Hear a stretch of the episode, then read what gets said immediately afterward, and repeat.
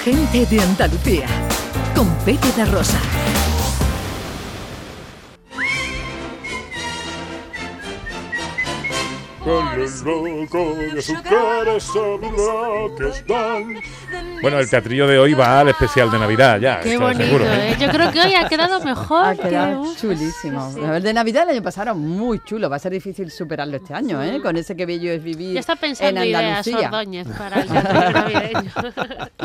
Bueno, pues vamos con las noticias, ¿no? Que Venga, tenemos actualidad José Luis. cine. Es Sí. esta fecha del año en la Es que que- José Luis Ordóñez sí. pues disfruta más que nadie y evidentemente pues repoker de recomendaciones Sí. del que más disfruta de Halloween. Es que si Halloween no viene a mí, yo voy a Halloween. Aunque estemos a 28 de octubre, ya hay que recordar Halloween, que es el próximo martes, es el día de las películas de terror. Así que os voy a recomendar un pequeño repoker de películas de terror para que podáis disfrutar en estos días en vuestro sillón.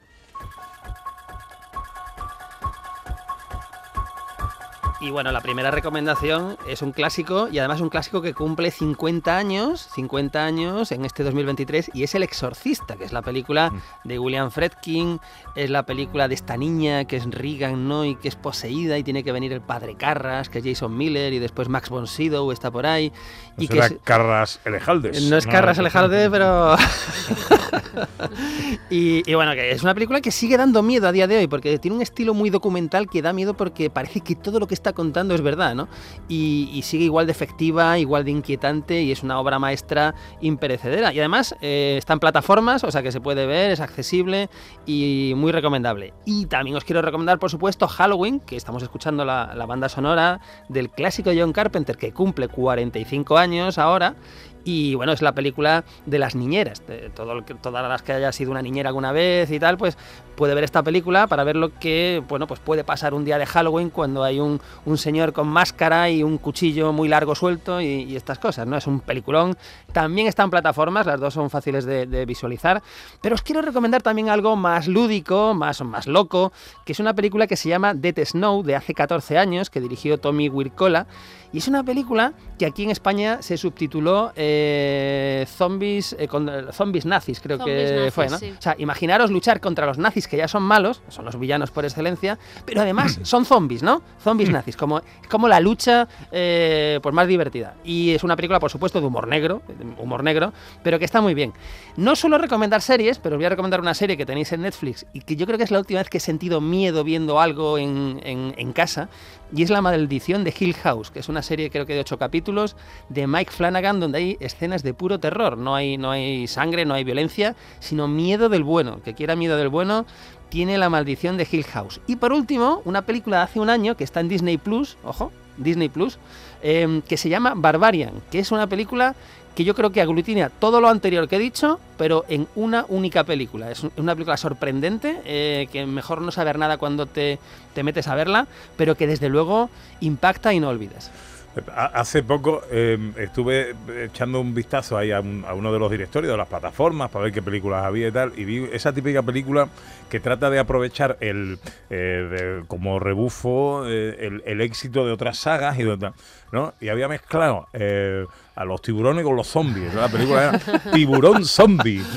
Oye, Yo la vería, ¿eh? Tiburón zombie, ahí voy. Pero de esas hay muchas en, ¿Esto sa- qué en, en sci-fi, que la cadena está, que pone de repente. zombie. O los zombies del maíz, creo que escuché yo, había una. En vez de los chicos del maíz, los zombies del maíz.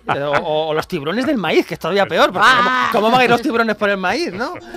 La vida. Eh, Tremendo, tremendo. Bueno, Sí. eh, vamos con los estrenos. Eh, déjame por lo menos cinco minutitos para saludar al jardinero irlandés. Muy bien, pues nada, vamos a empezar por la primera película, eh, que es una coproducción entre España, Chile y Francia, y es una película que se llama La contadora de películas.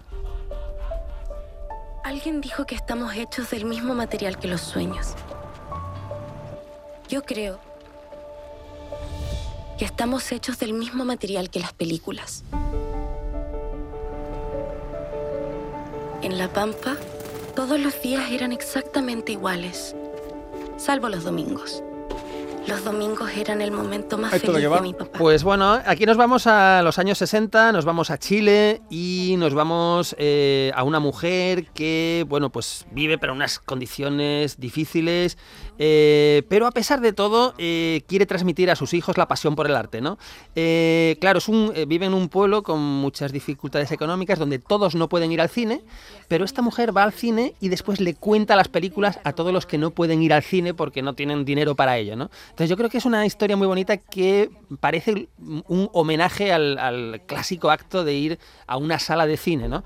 Es una película además que tiene un repartazo porque está Berenice Bejo, que es la actriz del- de, Artist, por ejemplo, está Antonio de la Torre y está Hombre. Daniel Brühl, que Daniel Brühl es, es- es casi un actor para todo. Lo podemos ver en una película comercial, lo podemos ver con Tarantino, lo podemos ve- ver en Marvel, o de repente lo vemos aquí en una película que es La contadora de películas, ¿no? Entonces, bueno, yo creo que es una propuesta muy interesante, no solo por lo que tiene de cinematográfico, sino por lo que tiene de homenaje al cine.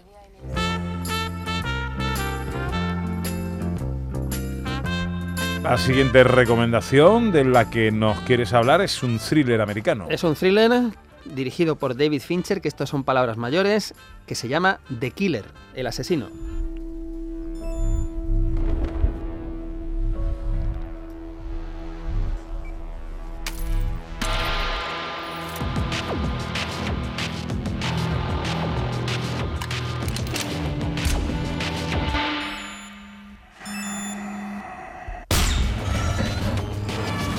Bueno, ya que no habla nadie, cuéntanos tú de qué va.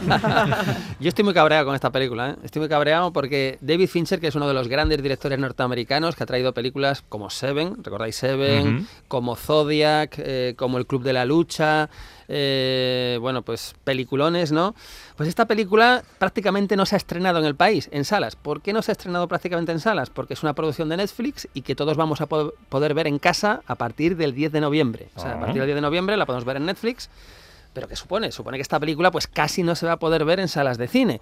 No solamente está dirigida por David Fincher, sino que el guion eh, es de Andrew Kevin Walker, que era también el guionista de Seven, que Seven es una de las grandes películas norteamericanas del siglo XX. Con y Morgan vuelve Freeman. Con Morgan Freeman, con Brad Pitt, con Gwyneth Paltrow o alguna parte de ella, ¿verdad? Con uno de los mejores finales de la historia del cine, con Kevin Spacey, que era el, el malo, ¿verdad? El psicópata que quiere cometer los siete pecados capitales.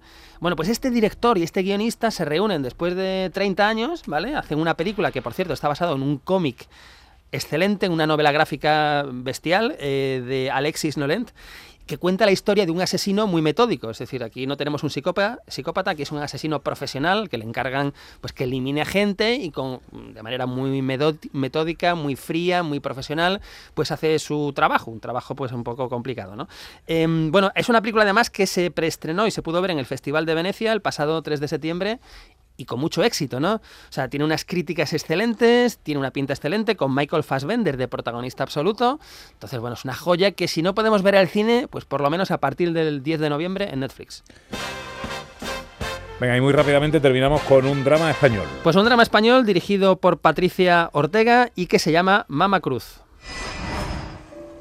Te amo sin treguas. Yo nunca dejé de amarte. Yo también te amo. Eso es un ronquido, sí, sí. Ah, pensé que había sido uno de vosotros. Yo estaba no. mirando, digo, ¿quién ha sido? Hombre, no, no so- no- no solemos dormirnos en el programa. Ha sonado muy cerca. Forma parte del tráiler. Bueno, aquí tenemos a la historia de Cruz, que es una abuela que lleva eh, pues, eh, muchos años, décadas sin saber lo que es un orgasmo. Ella, devota de sus creencias religiosas, no le da importancia a esto, ¿verdad? Hasta que un día, accidentalmente, navegando por internet, pues llega a ciertas páginas que empiezan a despertar algo que casi que no sabía que existía, ¿no? La premisa es excelente, desde luego. Eh, es una película, ojo, que estuvo en el Festival de Sundance, que es, bueno, pues uno de los festivales más importantes que hay en este planeta. Y es una película, además, protagonizada por Kitty Mamber y con secundarios como Pepe Quero o Maripaz Sayago. Qué bueno. Eh, yo creo que esta es una película imprescindible para ver, que mezcla drama y comedia, obla- obviamente, Mama Cruz, de Patricia Ortega. ¿Y en la tele qué ponemos? Uy, pues hoy en la tele hay que verla o poner a grabar la película, eh, porque ponen, ojo, Los Malvados de Fire Creek, película americana del 68, western, dirigida por Vincent McVitie, pero con dos cabezas de cartel impresionantes, James Stewart y Henry Fonda, Hola. en un western del 68 americano. Tenemos sheriff, tenemos granjeros, tenemos eh, cuatreros. En fin, esto yo no me lo pierdo hoy a las tres y media en Canal Sur Televisión. Gente de Andalucía. Con Pepe da Rosa.